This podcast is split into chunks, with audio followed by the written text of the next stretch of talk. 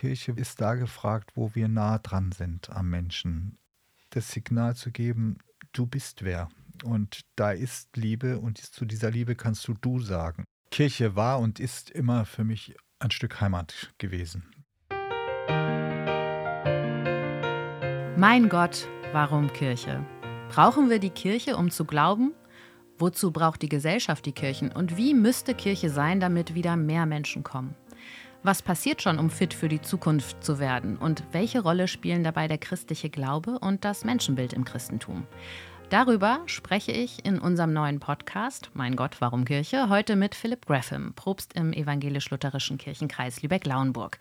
Zudem gehören insgesamt 50 Kirchengemeinden. Ich bin Ann-Kathrin Bornhold, Cross-Media-Redakteurin in der Medienabteilung des Kirchenkreises. Herr Graham, schön, dass Sie hier im Studio sind. Danke, ja. Herr Graham, in diesem Podcast wollen wir über den Wandel in der Kirche sprechen. Nur noch 13 Prozent der Menschen sagen, dass sie kirchlich religiös sind, also die Religiosität auch in enger Verbindung mit der Kirche leben. 2022 sind allein 500.000 Menschen aus der katholischen Kirche ausgetreten. Das ist ein neuer Negativrekord. Und auch die evangelische Kirche hat ja mit diesen Entwicklungen zu kämpfen. Es gibt immerhin noch 23 Prozent äh, Mitglieder in der evangelischen Kirche. Aber auch hier die Themen mehr Austritte, Vertrauensverlust, der Umgang mit dem Thema sexualisierte Gewalt. Ich möchte Sie gerne erstmal ganz persönlich fragen, woran hängt denn Ihr Herz in der Kirche noch? Also Kirche war und ist immer für mich ein Stück Heimat gewesen. Ich kann das mal an einem Beispiel machen. Ich habe in meinem Leben viel im Ausland gewohnt. Ich habe keine geografische Heimat in dem Sinne. Ich bin in Afrika geboren, war im Studium in Korea. Ich war ja mein Vater war Amerikaner, meine Familie ist international. Es gibt also keine geografische Heimat, aber Kirche, das war immer der Ort, wo immer das Vaterunser in Gemeinschaft gebetet wurde. Und ich kann mich erinnern, ich war mal in Korea in einem Koran, koreanischen Gottesdienst, ich habe kein Wort verstanden, aber dann ist die Gemeinde aufgestanden und äh, hat in einem gewissen Rhythmus gesprochen. Und da wusste ich, jetzt beten wir das Vaterunser. Und da war ich angekommen. Also da war ich dabei. Ja. Ist das alles oder gibt es noch mehr? Nein, und dann ist natürlich, sind die Traditionen, die mir äh, sehr wichtig sind. Wo, äh, wie feiere ich mein Weihnachtsfest? Wie feiere ich mein Osterfest? Wie mhm. feiere ich Pfingsten? Welche äh, wie gehe ich in den Krisen meines Lebens um? Also ich meine jetzt nicht nur die schweren Krisen, sondern auch, also es gibt ja auch schöne Krisen, die mein Leben um, umwandeln. Die Geburt meiner Kinder zum Beispiel war eine so schöne Krise oder die, das äh, Verliebtsein um meine Frau finden und dann Rituale da zu haben, begleitet zu werden, Trauung zu feiern, Taufen zu feiern. Und dann, als meine Eltern gestorben sind, zu wissen, hier gibt es auch ein, ein ähm, ein Halt, der mir durch das Ritual auch Trost und Kraft gibt. Also die Kirche auch ein Begleiter, so vom Anfang bis zum Ende letztendlich des Lebens. Ja, unbedingt. Hm. Dann möchte ich nochmal umgekehrt fragen, worauf könnten Sie verzichten oder was sollten wir vielleicht in der Kirche lieber hinter uns lassen? Nun, es gibt wie in jeder Institution auch äh, große Umstimmigkeiten, Zöpfe, die abgeschnitten werden müssen, Fragen an, an, an es gibt einen Satz, der mich immer, äh, der, der, mich immer irritiert ist, wenn, wenn, eine, wenn wir in einer Diskussion sind über ein, ein Projekt oder ein Programm und dann kommt die Frage, aber das haben wir doch schon immer so gemacht.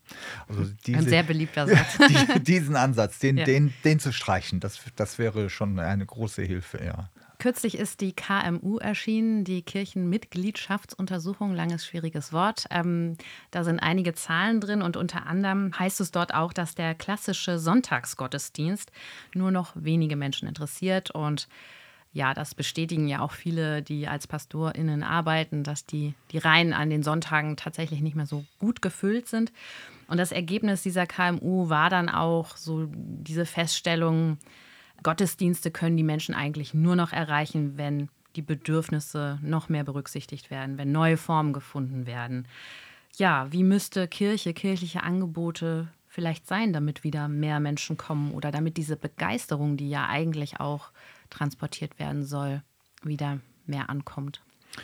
Ja, das ist ein, äh, eine gute Frage und auch eine, eine schwierige Frage, die sich auch vielleicht nicht immer so in eine Richtung beantworten lässt. Also ich merke und habe es auch in der Studie gelesen, Kirche ist da gefragt, wo wir nah dran sind am Menschen, äh, wo wir versuchen oder es schaffen, Lebenssituationen, Kontexte von Menschen wahrzunehmen, ernst zu nehmen und offen darauf zuzugehen. Äh, das, es gibt ein großes Bedarf in, in Beratung, in Lebensbegleitung, in der Seelsorge, am Krankenbett oder am Telefon, das Zuhören, Kraft geben. Ähm, und die von vorhin auch von mir beschriebenen Lebenskrisen zu begleiten. Auch, auch eine Kasualia, also eine Taufe oder eine Hochzeit ist ja auch eine Form von Gottesdienst, wo die noch angefragt und auch von Gemeinde sehr gelebt wird.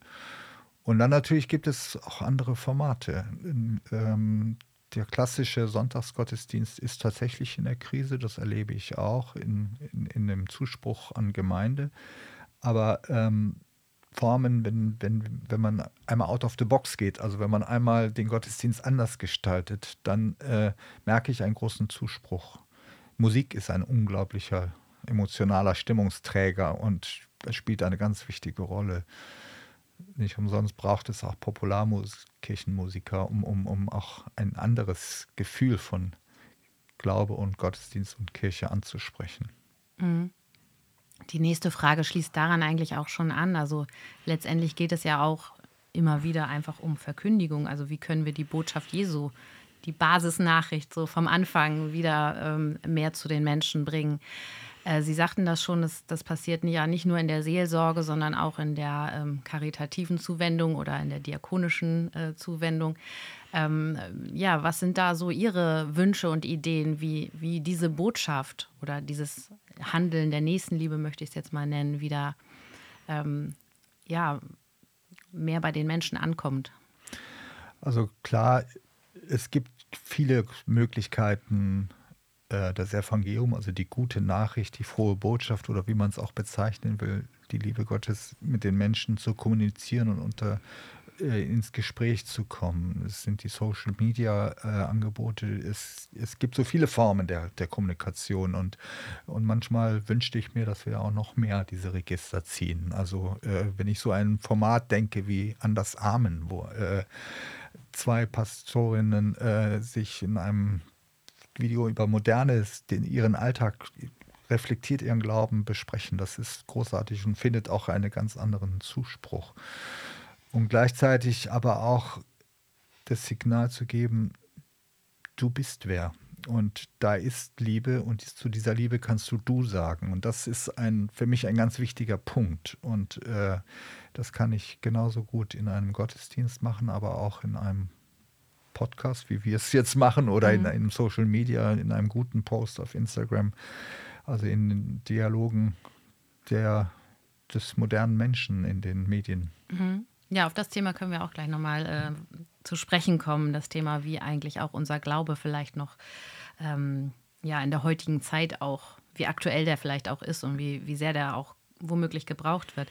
Mich würde noch mal interessieren, da Sie ja auch ganz viel in Gemeinden unterwegs sind und, und Gottesdienste feiern, ähm, wie die Stimmung so bei den Ehrenamtlichen ist, was Sie da so wahrnehmen, ähm, was so den Wandel der Kirche auch betrifft. Nun, es gibt ein, ein, ein, eine gewisse äh, Resignation, die ist schon mal zu bemerken, aber ich merke auch noch viel äh, Kraft und viel Mut, äh, weiter in, in Kirche sich zu engagieren und dran zu bleiben, zu versuchen, die Dinge, die, die wichtig sind, äh, hochzuhalten, sich zu an, einzugeben, zu engagieren. Ähm, ich habe mal von Emilia Handke, der Leiterin unseres äh, Predigerseminars einen wunderbaren Gedanken mitbekommen, dass wir uns dieses Narrativ, wir werden immer weniger und Kirche hätte, würde an mhm. Bedeutung verlieren, eigentlich auch nicht gerecht wird denen, die sich so engagieren. Und wir feiern 2030 2000 Jahre Auferstehung. Was für ein Ereignis. Also das wieder äh, mit hineinzunehmen in, die, in, die, in das Gespräch. Und ähm, ja, das ist so für mich ein Stück weit auch bei den Ehrenamtlichen, da ist sehr viel Engagement sehr viel, auch, auch viel Kompetenz zu spüren, ähm, aber auch manchmal die Suche noch nach, nach mehr Bedeutung in ihrem Leben. Und das, finde ich, ist schon ein, ein, ein guter Schritt, den man versuchen müsste aufrechtzuerhalten. Es gibt ja auch diesen, diesen Gedanken, hat auch damit zu tun, dass sich die Kirche ja zunehmend von Gebäuden verabschieden muss, eben aufgrund der hohen Kosten und ähm, der sinkenden Mitgliederzahlen, dass die Kirche so ein bisschen wieder back to the roots muss. Also ähm, Gemeinde zu feiern und zu äh, gestalten, aber nicht mehr so abhängig von den alten Räumlichkeiten, von dem, was man so gewohnt ist und wo man auch, ja, wo auch das Herz letztendlich dran hängt. Also ein bisschen zu dem Thema Ursprungsgemeinde zurückzukommen. Ja, wie sehen Sie das? Ist also, das ein Weg? Also der, der, der also Kirche als Ort, als Gebäude ist natürlich ein, ein, ein Träger von Erinnerungen, von äh, ja, ein Versammlungsort und ähm, erzählt auch seine Geschichten. Vor mir waren viele tausende Menschen, die durch diese Räumlichkeiten gegangen sind und es werden noch welche folgen. Es, ist, es hat schon eine, eine vermittelnde Rolle. Aber äh, ich kann auch, wenn ich ein tröstliches Wort in einer Garage oder auf einem Feld zugesprochen bekomme, genauso Gefühle und äh, Glaubenserlebnisse und spirituelle Erfahrungen machen. Und gerade, was ich auch am Anfang sagte, ich habe keine geografische Heimat, also brauche ich auch nicht unbedingt ein Gebäude, um, um, um, um einen Gottesdienst oder um ein, eine Begegnung zwischen Mensch, Mensch, Gott, Mensch zu erleben. Ja, vielleicht liegt darin ja dann so der Hoffnungsmoment in dieser ganzen Entwicklung. ähm, auf das Thema Glaube würde ich gerne auch nochmal kommen, Spiritualität. Immer weniger Menschen besuchen die klassischen Gottesdienste, aber die Sehnsucht nach äh, Spiritualität, nach Selbstfindung auch, ist ja schon ungebrochen groß, gerade in der modernen Gesellschaft. Also wir sehen, äh, ja, es gibt unendlich viele Coaching-Angebote. Die ähm, Psychotherapeuten haben lange Wartelisten. In den Buchläden stehen die Regale voll mit Ratgebern äh, zur Selbstfindung, Spiritualität. Achtsamkeit ist ein riesiges Thema. Einsamkeit ist ein riesiges Thema in der Gesellschaft, auch bei der Jugend. Ähm, muss die Kirche diese Themen womöglich doch noch ein bisschen besser und mehr besetzen und sich da auch als ja, Ansprechpartnerin zeigen für diese, wie Sie es ja auch schon sagten, letztendlich auch Krisen im Leben? Ja, das ist ein, ein, eine Erfahrung oder auch ein, ein, ein Erleben äh, in meinem Unterwegssein in Kirche, die ich immer auf, ich, auf die ich immer stoße. Ich merke, da ist, es gibt eine gewisse Aversion gegen die Institution aber gleichzeitig auch eine starke Sehnsucht nach Spirituellen. Das kann ich so bestätigen, das erlebe ich auch immer wieder, auch das Anfragen. Und manchmal merke ich, dass wir als Kirche auch zu sehr als Institution dann darauf mhm. reagieren und nicht so sehr als, als Begleiter oder Impulsgeber für, für neue Gedanken. Und hier, hier haben wir noch äh, auch einiges wir haben ja die Kompetenz. Also wir, wir haben ja Leute, die sind äh, wirklich auch darin gut. Und ähm, hier muss, würde ich mir manchmal noch ein bisschen mehr Mut wünschen, auf Menschen zugehen und zu sagen, dem Spirituellen auch wieder mehr Raum zu geben. Äh, gleichzeitig ist ja auch Kirche immer ein Geber von, von Raum in einer gewissen Verbindlichkeit, aber auch in einer gewissen Unverbindlichkeit. Und das als auch als diese spirituelle Gemeinschaft und Orientierung. Ähm, und da spielt für mich persönlich das Ritual auch eine große Rolle, weil das gibt diesen Raum. Äh, und ich kann eine Taufe wunderbar im Garten feiern oder eine, eine Segnung an einem Ort feiern, der nicht unbedingt so traditionell kirchlich geprägt ist mhm. und trotzdem die Sehnsucht des Menschen trägt.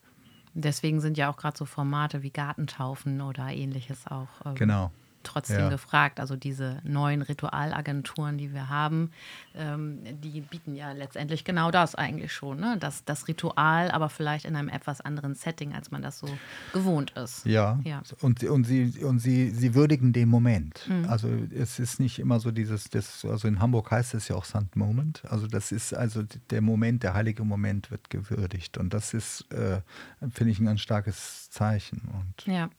noch mehr Mut dazu.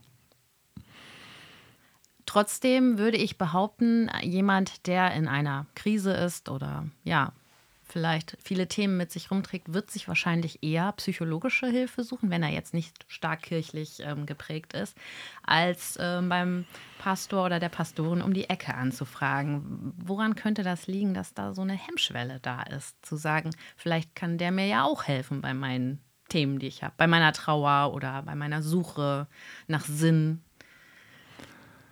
Ja, ich könnte mir vorstellen, dass es einmal natürlich wir alle haben ja Bilder von, von, von bestimmten Institutionen vor Augen.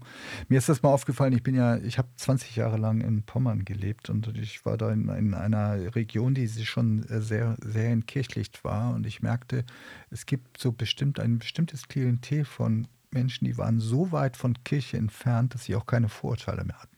Hm. Das heißt, ich hatte ein ganz anderes äh, ganz anderes Möglichkeit, äh, ins Gespräch zu kommen, ohne immer gleich das ganze, die ganze Institution mit dem Gepäck zu haben. Zu rechtfertigen oder Genau. Ja. Mhm. Äh, und äh, ich glaube, dass, dass wir uns auch vielleicht manchmal als Institutionsvertreter sozusagen im, im Pfarramt oder auch wo immer wir unterwegs sind, vielleicht davon auch ein bisschen frei machen müssen, zu sagen, wir sind hier erstmal da, um dir zuzuhören. Und das ist halt, äh, oder dir eine, eine, eine Halt zu geben, ohne gleich das Gefühl zu vermitteln, du musst dann aber auch ein Teil unserer Organisation mhm. sein mhm. oder werden. Ich bin neulich auch über Social Media auf ein Angebot aufmerksam geworden. Ich weiß gar nicht mehr, wo das war. Das war so eine offene Pfarrhaus-Sprechstunde. Das fand ich total super. Ähm, wir machen jeden Mittwoch von 15 bis 16 Uhr offene Sprechstunde sozusagen und man kann einfach reinkommen. Die Tür ist offen. Muss man natürlich kommunizieren, dass das so ist, aber ähm, solche Angebote würden dem ja eigentlich entsprechen, ne? dass man sagt, ja. Ähm, ja. Oder, oder ein Bekannter von mir, der sich im Collarhemd, damit er erkennbar mhm. ist, äh, sich in eine Kneipe setzt ja. und wartet. Und plötzlich äh, kommen Leute, setzen sich dazu und, und reden mit ihm. Mhm. Und das, äh, oder ich habe auch mal eine Nonne kennengelernt, die, die ähm, gesagt hat, sie hat zwei Kleidungen. Wenn sie mal Zeit für sich braucht, fährt sie privat mit ihrer privaten Kleidung, also mit Zügen oder wenn sie aber offen sein möchte, zieht sie ihr, ihr Habit an und mhm. dann ist sie als und sie wird immer angesprochen, immer. Das ist eine große Chance, es ist ja keine Uniformierung, sondern es ist das Signal, hallo, ich bin da, ich, du kannst mich ansprechen. Ja, muss man vielleicht auch nochmal erklären, ne? das Collarhemd ist dieser genau, weiße ja. Streifen, den die Pastoren am Hals ja. unterm Kragen tragen, woran man dann eben auch, wenn sie eben nicht ihr ganzes Pastorengewand tragen, erkennt, dass sie eben Pastoren ja. sind. Ne? Und ich mhm. gehöre zur Generation, wo dieses Collarhemd wir haben es nicht getragen, weil es äh, sozusagen ähm, ja, das hat uns das verstaubte Institution mhm. gespiegelt. Ich merke aber, die, die neuen jungen Pastoris, sie haben einen ganz anderen Bezug dazu und sagen, wir tragen das Collarhemd gerne, weil wir dann erkennbar und ansprechbar sind. Ja, und es gibt ja auch eine richtig gute Mode eigentlich mittlerweile. Ja, ja, ne? also, genau. Da gibt es ja richtig Anbieter für, dass man da ein bisschen, ein bisschen moderner daherkommt. verschiedenen Farben kariert ja. gibt es, habe ich auch schon gesehen. Ja, sehr schön. Genau. Ja. Ähm, ich würde gerne noch mal zum Thema Jugend übergehen. Auch ja. da steht in der KMU was drin. Und zwar haben 70 Prozent der evangelischen Befragten gesagt, dass die Konfirmation einen wesentlichen Einfluss auf ihre spätere Einstellung zu religiösen Fragen hatte. Das ist doch erstaunlich viel, finde ich, dafür, dass die Konfirmation doch über viele Jahre ja jetzt auch nicht so das beste Image hatte. Was sehen Sie im Bereich der Konfirmandenarbeit ähm, für Chancen auch oder was passiert da auch schon? Wie hat sie sich verändert? ein, ein, ein Jugendlicher mit 14 ist eigentlich an einem Punkt, wo er fürs Leben des Erwachsenen fertig ist. Also wenn er zu Hause ähm, lebt, dann kann er seine eigene Arbeit, also die Schule oder Ausbildung organisieren. Er kann für sich selber sorgen. Er hält seine Wohnung, sein Zimmer in Ordnung. Also ein Jugendlicher ist eigentlich mit 14 Jahren äh, in einer Zeit, wo er den Übergang ins Erwachsenenleben gemeistert hat oder meistert. Noch dabei ist manchmal. Noch dabei. Das ist sehr ja. unterschiedlich. Es mhm. gibt welche, die schaffen das früher. Und ähm, dieses Schwellenritual von ich bin kein Kind mehr und noch nicht ganz erwachsen und ich werde wahrgenommen und kriege dafür einen Segen, ist für mich eine ganz starke Rolle. Spielt auch in meinem persönlichen Leben. Wenn ich an mich, an meine Biografie zurückdenke, dann war die Konfirmation der Moment zu sagen, äh, ja, ich höre mal zu.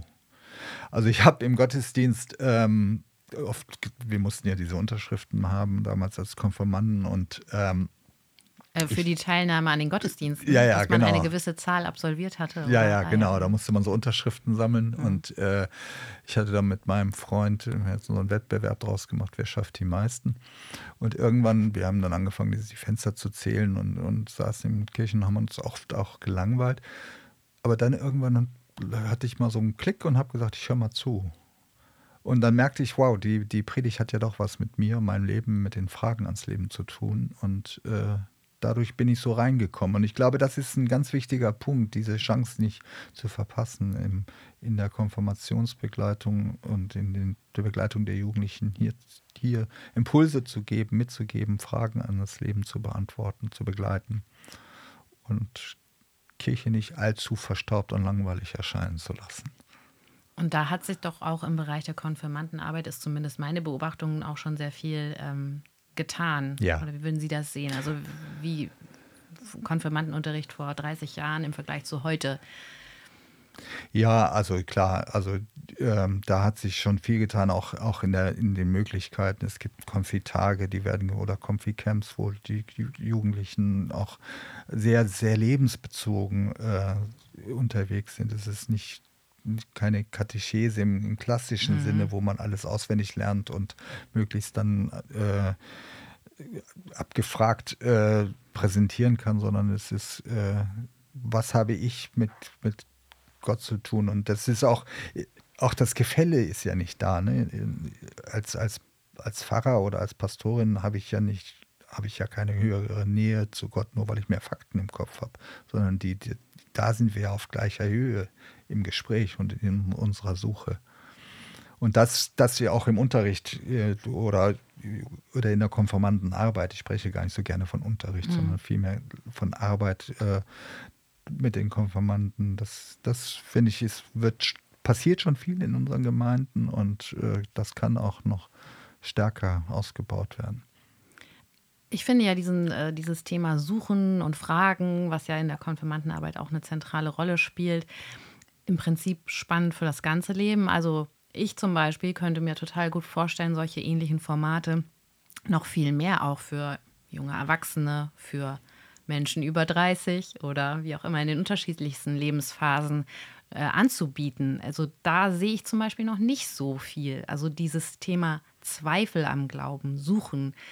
Ich glaube, dass oft noch so die Vorstellung da ist, naja, wenn ich in die Kirche gehe, dann muss ich aber schon irgendwie einen festen Glauben haben, dass das aber nicht unbedingt der Fall ist, sondern dass man da auch mit Fragen und mit Suchen und mit ja, äh, solchen Themen hinkommen kann.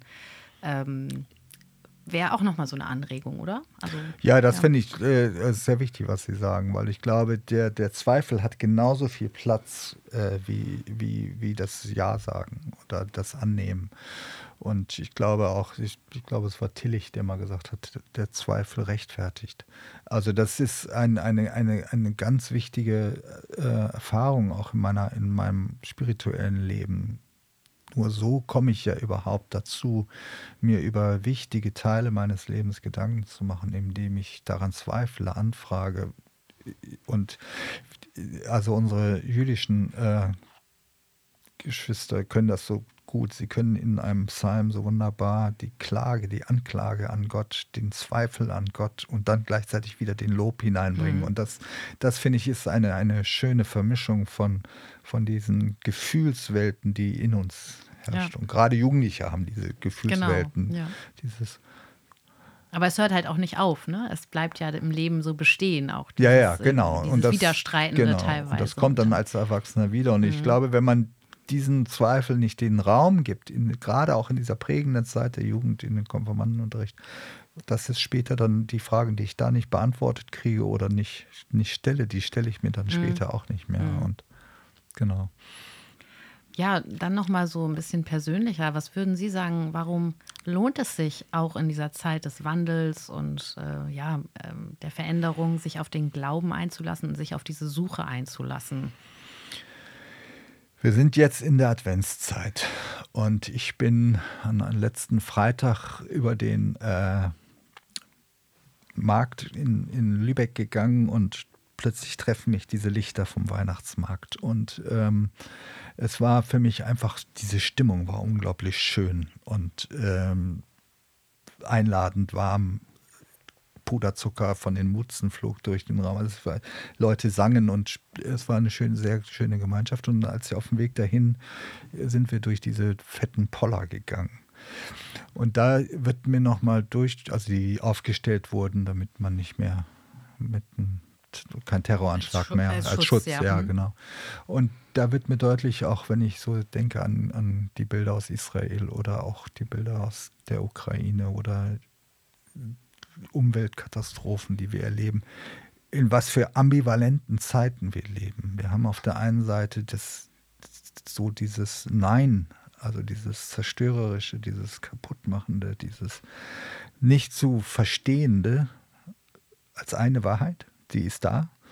Und dann haben wir auf der anderen Seite die, diese Botschaft von Liebe, von, von Stimmung, von, von äh, Begleitung, von, von Gemeinschaft und von Marzipan und Pfefferkuchen und so. Das kommt so zusammen und das steht so beides als Wahrheit nebeneinander.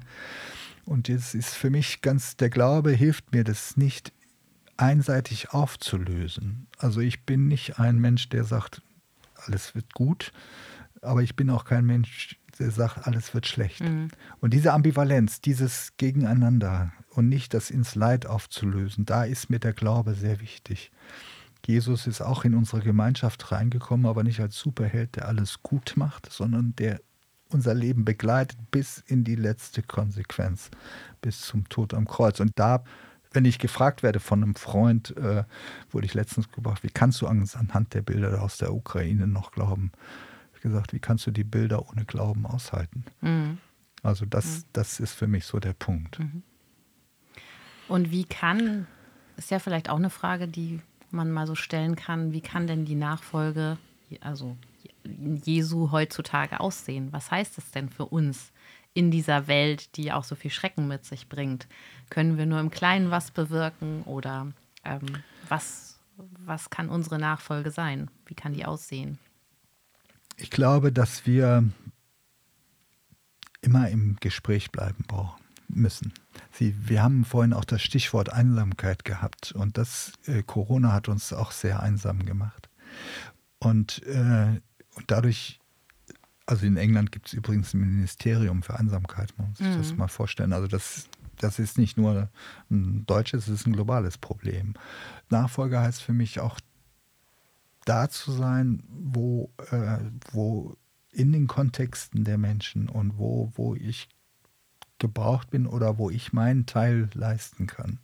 Und dies durch, dadurch sind wir in, in, können wir es schaffen, in vielerlei Hinsicht zu helfen. Also äh, zuhören, ernst nehmen, äh, dem Zweifel Raum geben, Suche nach Sinn äh, versuchen zu beantworten, aber auch ganz konkret am Bett zu sitzen, äh, im Seniorenheim, im Hospiz, im Krankenhaus, nachts neben dem Telefon zu sitzen und wenn mich einer an, anruft, weil er in einer Krise ist, dass ich ihm zuhöre und äh, bereit bin, mich auf seine Geschichte äh, einzulassen.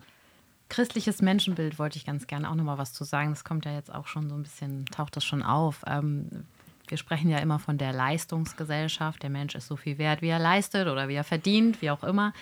Ähm, dazu steht ja schon im Kontrast das christliche Menschenbild. Und wir haben Zeiten, in denen Menschen Burnout haben und eigentlich teilweise gar nicht mehr können. Ähm, ist das nicht auch eine Chance, gerade dieses christliche Menschenbild dann nochmal ähm, dagegen zu setzen? Ja, unbedingt. Also, ähm, weil gerade auch, was Sie beschrieben haben, dieses Leistungsgedanke, wir, es gibt so, so, so einen Gedanke, dass wenn einer erfolgreich ist und viel Geld verdient, ähm, dann, dann, weil er sich so besonders angestrengt und Leistung gezeigt hat, das ist auch so, aber er hat auch Glück gehabt.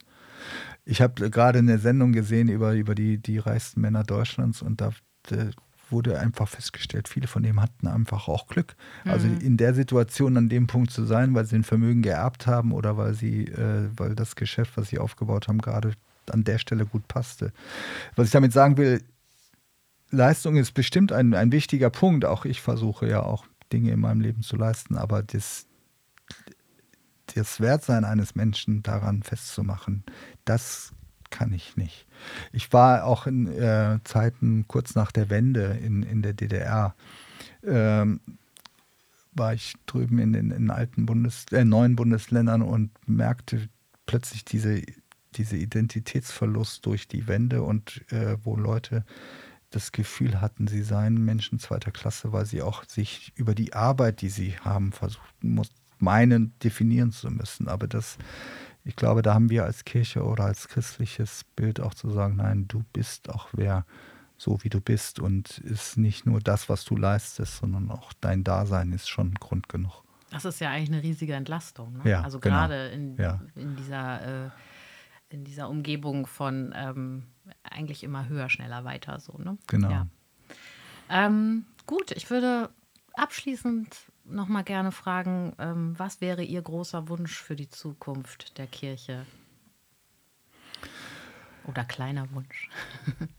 dass Kirche sich wieder dahin findet, dass sie in unserer Gesellschaft und in der Welt die Autorität der Bitte hat. Also dass sie ähm, darauf hinweisen kann, zu sagen, Mensch, wir haben nur diese eine Welt. Also diese Schöpfung, sie ist erhaltenswert.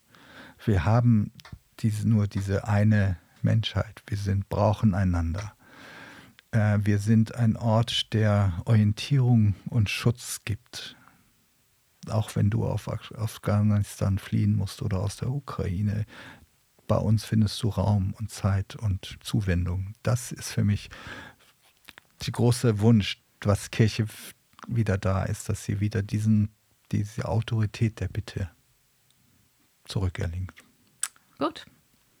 Herr Graham, dann vielen Dank für das Gespräch. Ich glaube, wir müssen über dieses Thema immer wieder und äh, immer wieder neu sprechen. Vielen Dank allen fürs Zuhören dieser Folge von Mein Gott, warum Kirche. Folgt uns gerne auch auf Instagram, besucht unsere Homepage und schreibt uns gerne auch eine Nachricht an medien.kirche-ll.de. Alle Infos und Links, zum Beispiel auch zu der Kirchenmitgliedschaftsuntersuchung, findet ihr in den Show Notes und in der Kanalbeschreibung.